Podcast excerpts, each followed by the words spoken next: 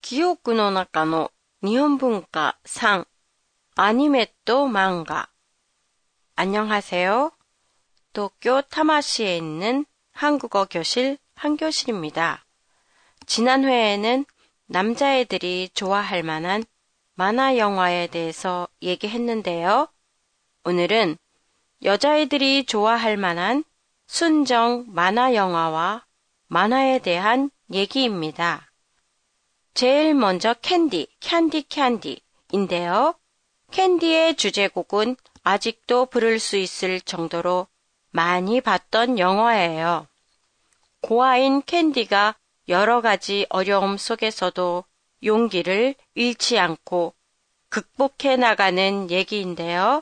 캔디를 도와주는 안소니, 테리우스, 캔디를 괴롭히는 이라이저 등의 등장인물 이름이 아직도 기억나네요. 제가 초등학교 때 처음 방송됐던 캔디는 80년도에 들장미 소녀 캔디, 노바라노 캔디라는 제목으로 다시 방송이 됐어요. 그리고 만화책으로도 나와서 친구들이랑 돌려봤던 게 생각이 나요. 그 만화책에 나오는 안소니 테리우스를 좋아하는 친구들도 꽤 있었어요. 만화책 하니까 생각이 나는데요. 캔디처럼 인기가 있었던 만화가 있었어요.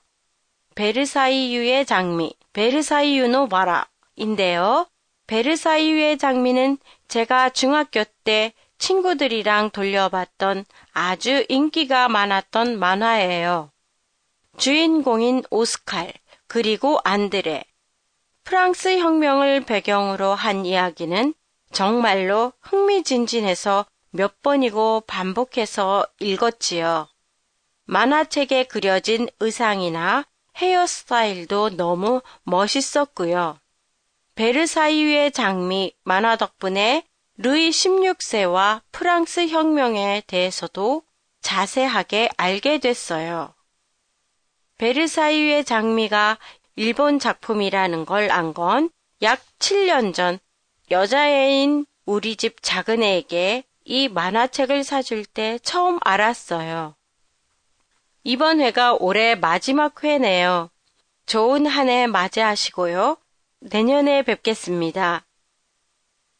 페이스북 페이지에서 팟캐스트 내용을 일본어로 보실 수 있습니다. 안녕히 계세요.